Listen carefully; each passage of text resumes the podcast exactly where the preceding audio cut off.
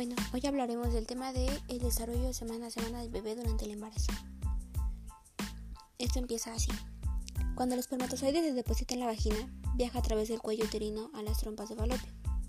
Solo un espermatozoide penetra el óvulo de la madre y la célula restante se llama cigoto. El cigoto emplea los siguientes días para bajar a través de la trompa de falopio y se divide para formar una bola de células. Se denomina blastocito. El grupo interno de células se convertirá en el embrión, mientras que el grupo externo pasará a convertirse en las membranas que lo nutren y lo protegen. El blastocito alcanza el útero alrededor del quinto día y se implanta en la pared uterina aproximadamente al sexto día. En este momento, en el ciclo menstrual de la madre, el revestimiento del útero ha crecido y está listo para brindar soporte al feto.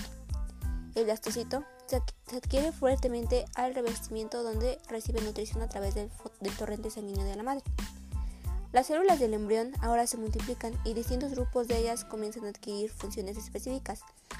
Ese proceso se llama diferenciación y conduce a los diversos tipos de células que conforman a un ser humano, como las células sanguíneas, renales y nerviosas.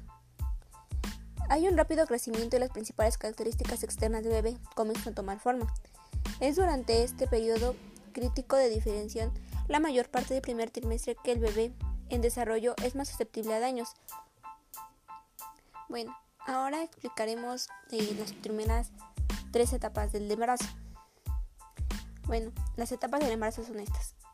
El embarazo de los seres humanos dura aproximadamente 40 semanas, contando a partir de la fecha de la última menstruación. Existen básicamente tres etapas del embarazo, denominadas primer, segundo y tercer trimestre, en los cuales suceden muchos cambios en el cuerpo de la mujer y por supuesto en el desarrollo del bebé. Bueno, empezaremos con el primer trimestre. Es aquel que se basa en, el cual la mujer sufre cambios hormonales muy importantes que pueden provocar diversos síntomas, entre los cuales cabe destacar sensación de fatiga extrema, náuseas o vómitos, especialmente por la mañana, sensibilidad de hinchazón en los senos, cambios de humor, acidez estomacal, estreñimiento, antojo rechazo por determinados alimentos. A como lugar, no todas las mujeres son susceptibles a estos síntomas. Algunas pues no, no presentan síntomas en el primer trimestre. Daremos paso al segundo trimestre. De las diferentes etapas del embarazo, esta es muchas veces más llevadera, ya que en general se sienten menos molestias, es probable que las náuseas desaparezcan, el cuerpo se habitúa al cambio hormonal y el abdomen comienza a crecer. El bebé continúa desarrollándose, se forman muchos de sus órganos internos. La madre puede notar algunos movimientos del bebé, que ya es capaz de succionar, rascarse, oír y tragar.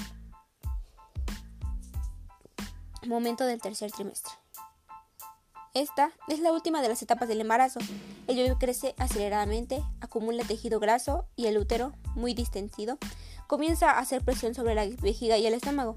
Así, es posible que la madre tenga que comer porciones reducidas y necesite orinar con mayor frecuencia. Con el aumento del peso abdominal puede aparecer algunos dolores en el hueso púbico, la zona lumbar o la ingle. El bebé ya patea con fuerza, aunque en las últimas semanas ya no tendrá mucho espacio para moverse. Los, los, pulmones completan su desarrollo y a partir de la semana 37 el bebé está listo para nacer. En todas las etapas del embarazo es importante el control ginecólogo adecuado. Consulta, puedes consultar a un especialista si es que eh, presentas alguno de estos casos.